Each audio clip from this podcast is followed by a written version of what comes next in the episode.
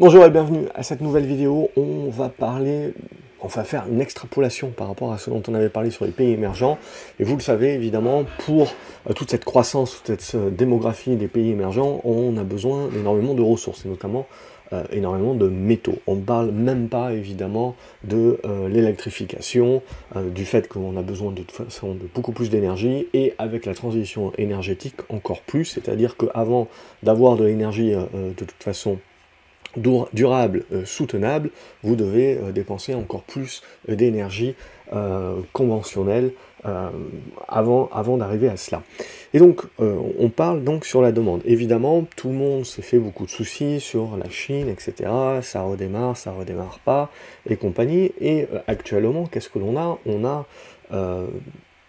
la question qui est de dire est-ce que la Chine va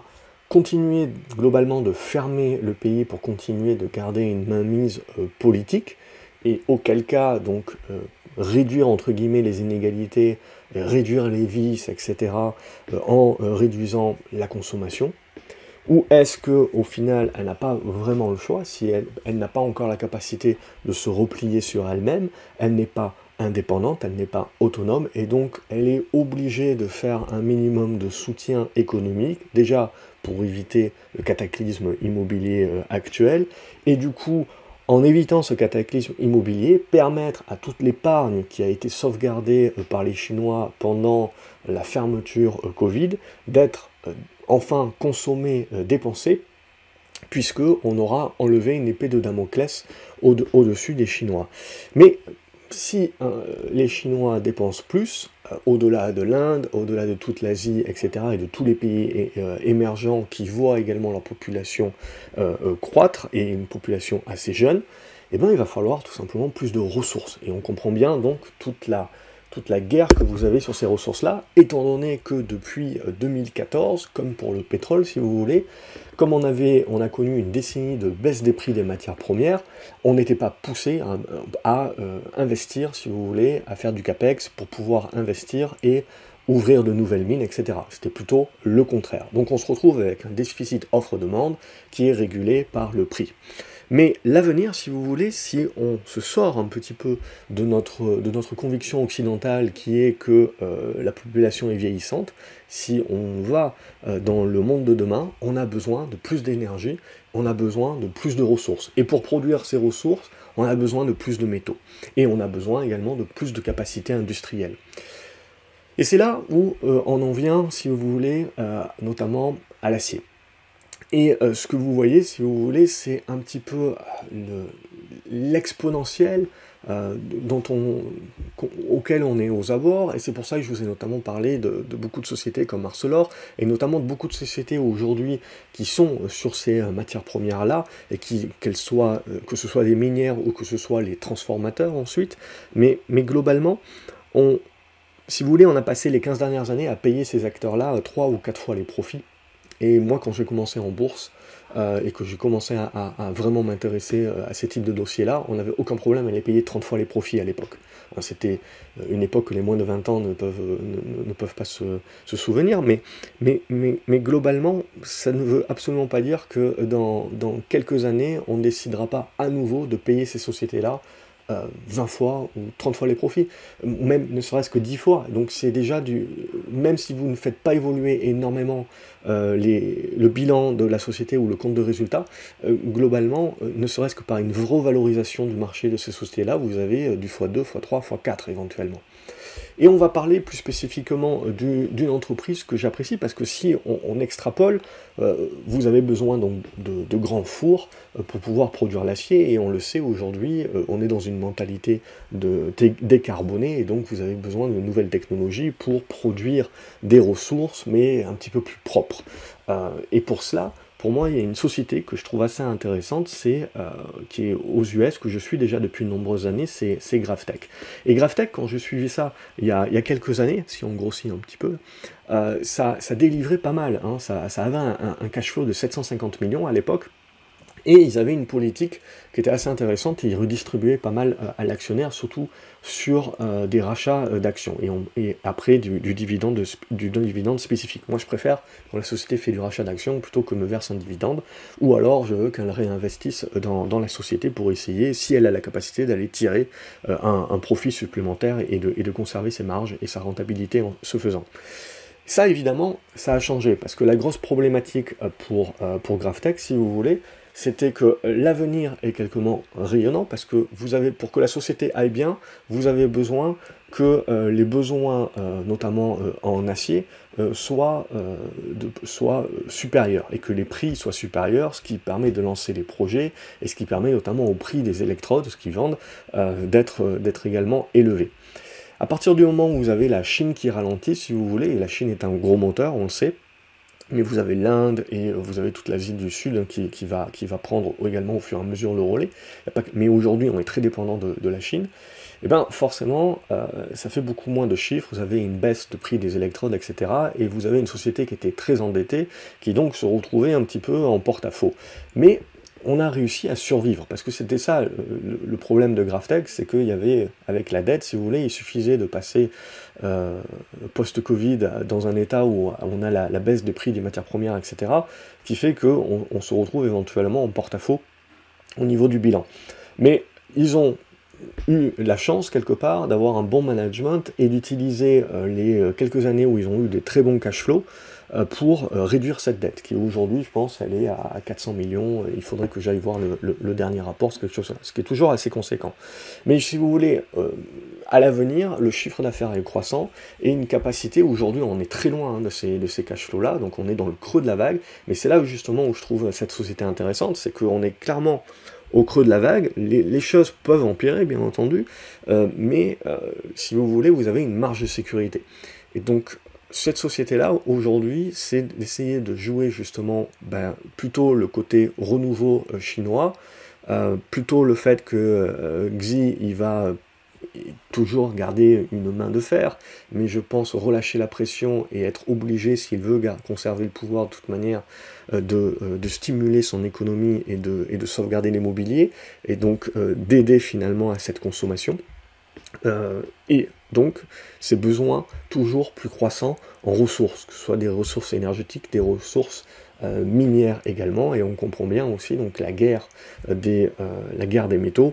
euh, où chaque pays va essayer stratégiquement de se faire copain-copain avec les pays qui en ont le plus, et c'est pas pour rien, si vous voulez, que ces dix dernières années, on a vu l'hégémonie entre guillemets occidentale en Afrique être balayée par notamment les Chinois. Et donc ce qui m'intéresse là-dessus, si vous voulez, c'est euh, la société, euh, c'est société pour essayer justement de jouer un accompagnement. Donc vous avez toujours différentes manières de jouer l'accompagnement, si vous voulez, d'un scénario. C'est soit vous jouez euh, directement le, producteur de la matière première en lui-même, mais lui il peut avoir une problématique, c'est-à-dire que même si les prix euh, de, la matière première montent, ce qui permet de rendre des projets vivables, etc., ben, il est obligé d'investir. Donc lui il doit investir beaucoup d'argent pour pouvoir exploiter de nouvelles etc., pour pouvoir accroître derrière son chiffre d'affaires encore plus et profiter de cette manne financière mais ce faisant, en investissant, comme il y a de l'inflation, comme euh, les prix des matériaux sont, sont plus chers, etc.,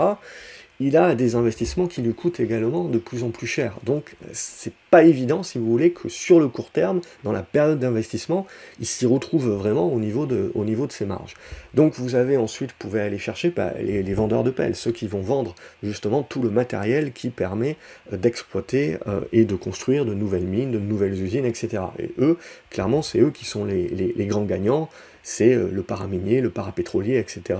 qui euh, sont les grands gagnants, on va dire, du, retour des investissements. Mais aujourd'hui encore, on est au balbutiement parce que même si on a en effet un, retour des investissements sur un certain nombre de projets qui redeviennent vivables grâce à une montée, euh, des prix, c'est des projets, si vous voulez, qui mettent 2, 3, 4 ans, 5 ans à être construits. et à partir, à partir de ce moment-là, si vous voulez, voilà, c'est là où il faut se le dire. Après, c'est toujours la même chose. Après, éventuellement, on aura des surcapacités qui feront que les matières premières baisseront aussi. Mais ça, si vous voulez, c'est une, vision qui est plus à long terme et qu'il faut toujours voir en sinusoïdal, parce que la variable d'ajustement, c'est toujours, toujours le prix, c'est toujours la même chose. Et donc là, moi, ce qui m'intéresse, si vous voulez, c'est que vous avez le combo entre besoin de matières premières, un monde de plus en plus écolo, donc qui veut décarboner, mais qui doit de plus en plus euh, produire encore plus euh, d'acier, notamment ici spécifiquement, mais énormément de matières premières. Euh, et donc tout ça, ça crée une certaine inflation des prix et toujours ce besoin constant. Et donc je pense que GrafTech a peut-être mangé son pain noir, on verra. Euh, mais euh, c'est ce qui va m'intéresser, alors c'est pas ça, euh, c'est ce qui va m'intéresser un petit peu ces prochains temps. Si je dézoome un petit peu en, hebdomadaire, on se retrouve avec une société, vous voyez, qui est dans une tendance baissière, c'est indéniable, mais pour moi, c'est une société, si, on va dire, l'essentiel se passe bien, je pense que ça vaut 10, 10-12 dollars. Et je pense que dans le meilleur des cas possibles, à horizon 5 ans, on peut targeter les, 20 dollars. Ça, c'est si il y a d'une part euh, les profits qui suivent, évidemment, et donc toutes les planètes qui sont alignées pour que GrafTech retrouve un free cash flow de 750 millions. Euh, ce qu'il avait avant, et là ça permettra de complètement résorber la dette et puis euh, de beaucoup payer l'actionnaire, et c'est ça à mon avis qui va attirer du flux, surtout parce que c'est la politique, et puis la société cherchera certainement à se vendre, c'est pour ça aussi je pense qu'ils ont une politique très attrayante vis-à-vis de, l'actionnaire. Euh, et donc éventuellement, si vous, si vous voulez, derrière vous avez une revalorisation pour moi, c'est-à-dire un retour du marché sur des valeurs plus value, où un petit peu le vieux monde, si vous voulez, de l'actif tangible va réintéresser et on va décider de repayer ces sociétés-là plus cher que ce qu'elles étaient. C'est-à-dire que dans le meilleur des cas possibles, dans, le, moyen des cas possibles, GrafTech, ça se paye 10 fois les profits à peu près euh, pour l'année prochaine. Euh, donc on n'a pas, on, dirait qu'on est, est quand même au prix, voire un petit peu au-dessus du prix par rapport à d'autres acteurs qui sont payés 3 ou 4 fois les profits. Euh, donc voilà, il ne faut pas négliger ça, c'est-à-dire qu'on peut considérer que c'est pas très cher par rapport à, cette, euh, à cette vision positive qu'on peut avoir de l'avenir, mais on peut considérer que c'est quand même cher si jamais cette vision-là ne se réalise pas. Donc c'est là le risque aujourd'hui de, de GrafTech. Ne pas oublier également que les Chinois augmentent leur capacité en termes de production, d'accès, etc et puis euh, peuvent aussi venir concurrencer GrafTech, hein, qui aujourd'hui est le leader, mais ils peuvent complètement se faire disrupter et ils peuvent se faire concurrencer également. Ne pas oublier voilà, que euh, les Chinois aujourd'hui n'ont aucun problème euh, à produire des, des, produits compétitifs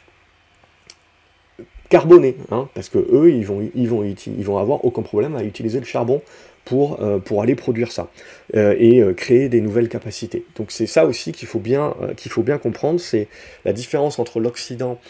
et les, pays émergents, c'est que eux, à aujourd'hui encore, n'ont aucun problème à soutenir leur demande énergétique en polluant, hein, en allant chercher, en étant en restant pragmatique, en allant chercher le moins cher et le moins cher, ça reste le charbon, et euh, donc vous polluez. On verra plus, globalement, on verra plus tard. Mais à côté de ça, ils investissent aussi énormément dans les énergies renouvelables, mais voilà, ils, restent quand même euh, pragmatiques, ils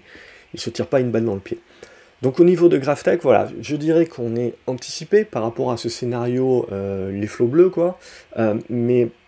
ce qui va m'intéresser, voilà, c'est plutôt toute cette idée générale de dire on peut avoir un alignement des planètes d'un point de vue fondamental sur tout ce qui est lié à ces matières premières,